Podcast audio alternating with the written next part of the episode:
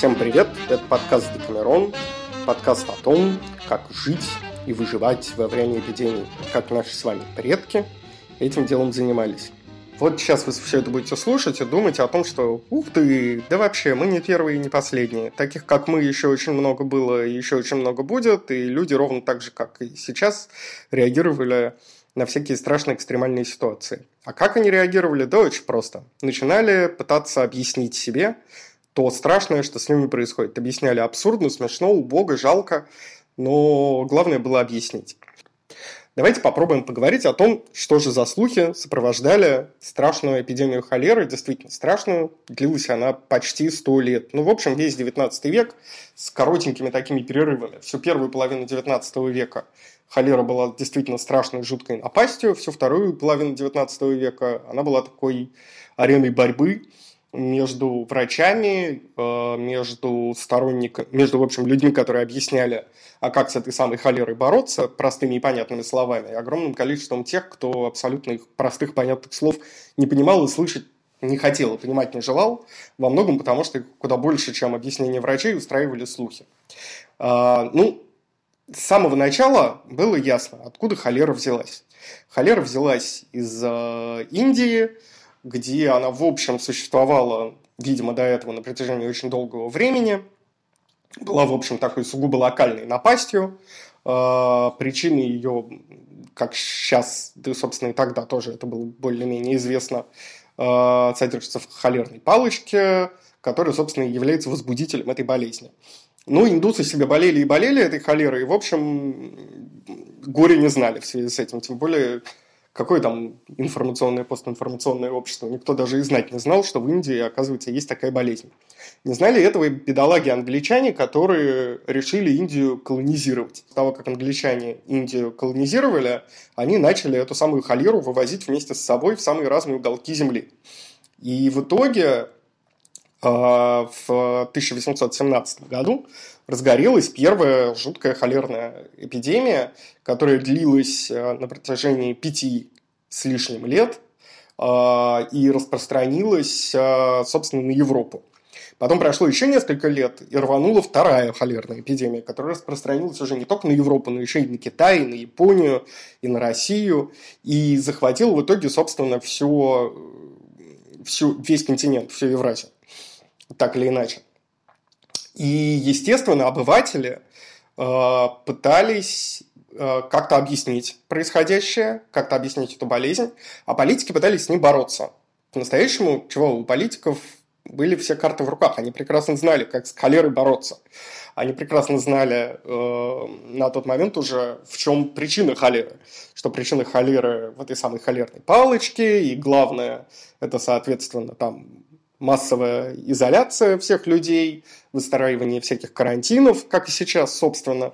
Ну и там борьба с э, всякими гигиеническими штуками, с питьем кипяченой воды и, прочим, и прочим, и прочим, и прочим.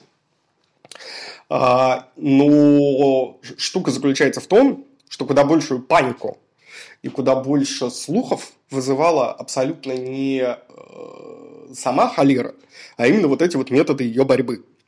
Собственно, методов, собственно, этих самых слухов, этих самых э, результатов, этих самых реакций общества на холеру был два типа.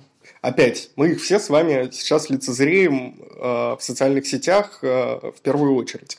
Ну и кто-то, может быть, даже лицезреет на своих родственниках. На примере разговоров, надеюсь, телефонных со своими родственниками. А первое – это возмущение карантином. Собственно, сейчас по-настоящему этого уже нету, кажется. Но на самом деле в 19 веке, во время первых двух, особенно эпидемий холеры, вот таких записей э, дневниковых у известных людей э, в бумагах было обнаружено очень много. Скажем, Александр Сергеевич Пушкин возмущался тем, что выстраивают кордоны, всех сажают под карантин, и как вообще теперь жить. Николай Васильевич Гоголь был в жутком в жуткой печали и ужасе, что, как он писал в дневниках, э, превратили дорогу до Петербурга в дорогу до Камчатки. Что теперь добраться никак до Петербурга невозможно ниоткуда, и теперь, значит, нас специально самоизолировали, и черт его знает, когда мы в следующий раз увидимся. А, до недавнего времени, не знаю, как вы лично, я очень много видел подобных записей во всяких социальных сетях. Вторая и, собственно, главная реакция – это появление гигантского количества слухов, причем самых разных и порой абсолютно диких. Например, во время эпидемии холеры э, абсолютно никак э, массовая публика не желала мириться с официальным и правдивым объяснением того, что холера распространилась из Индии, особенно в России, кстати.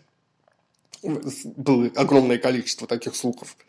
Самым популярным слухом был слух о том, что холеру завезли, угадайте кто? Правильно, евреи. Евреи завезли холеру из своих, а, значит, местечек, а, и правильно их, они сидят, значит, в своей черте оседлости, и не надо их оттуда никогда выпускать. Вот они оттуда, значит, пару раз как-то вылезли а, из своей, там, условно говоря, нынешней Белоруссии, Западной Украины, части вообще Украины и так далее. А, и, значит, тут же мы все заболели холерой. А то, что, значит, нам говорят про индусов, это все они хотят просто таким образом евреев спасти от нашего с вами праведного гнева. Класс, супер, Отличное объяснение, конечно. Другой слух был еще круче. А, дело в том, что во время эпидемии холеры а, на тот момент единственным доступным вообще методом борьбы с болезнью, единственным доступным, условно говоря, лекарством, ну, вообще не лекарством, а просто дезинфицирующим средством от холерной палочки была э, известь которые, соответственно, там дезинфицировали огромное количество самых разных вещей. Естественно, тут же огромное количество простого народа, что называется. Ну, как правило, понятно, э, жители маленьких городков и деревень в первую очередь реагировали на это очень бурно. Они считали, что это яд, а никакая не а никакие не, а, а, а никакое не обеззараживающее средство. Точно так же огромное количество людей считало, что э, с помощью э, холеры э, пытаются ну, это совсем нам с вами знакомо и близко, что холера – это, значит, какой-то очень сильно распространенный яд, которым травят огромное количество людей. Так думали в первую очередь э, в Германии, в Австро-Венгрии, в Венгрии, вернее. Ну и в России тоже было много слухов по поводу того, что э, вот эту самую хлорную известь э, специально подсыпают людям в еду и вообще во всякие разные во все, что, во все, с чем они соприкасаются, для того, чтобы люди травились и помирали. Были еще более дикие слухи. Вот главный, самый дикий слух вспомнил, что, например, в России не было такого, а вот в Англии, а, где, понятно, больных холерой было больше всего, еще очень распространен слух о том, что людей хоронят заживо. А, в общем, итог э, всех этих слухов был вполне э, серьезный, на самом деле. Это не то, что сейчас написал в Фейсбуке, собрал лайков, и огромное количество людей поверило в это. Э, эти слухи в итоге вызвали очень серьезные холерные беспорядки, вообще-то. Огромное количество людей стало выходить на улицы, требовать расправы, требовать отмены карантинов, э, отмены всех тех средств, которые государство вводило для того, чтобы... Э, соответственно, бороться с этим совсем. И, скажем, в Петербурге для того, чтобы победить этот самый холерный бунт, нужно было не то, что войска вводить в город, не то, что там разгонять насильно людей по домам.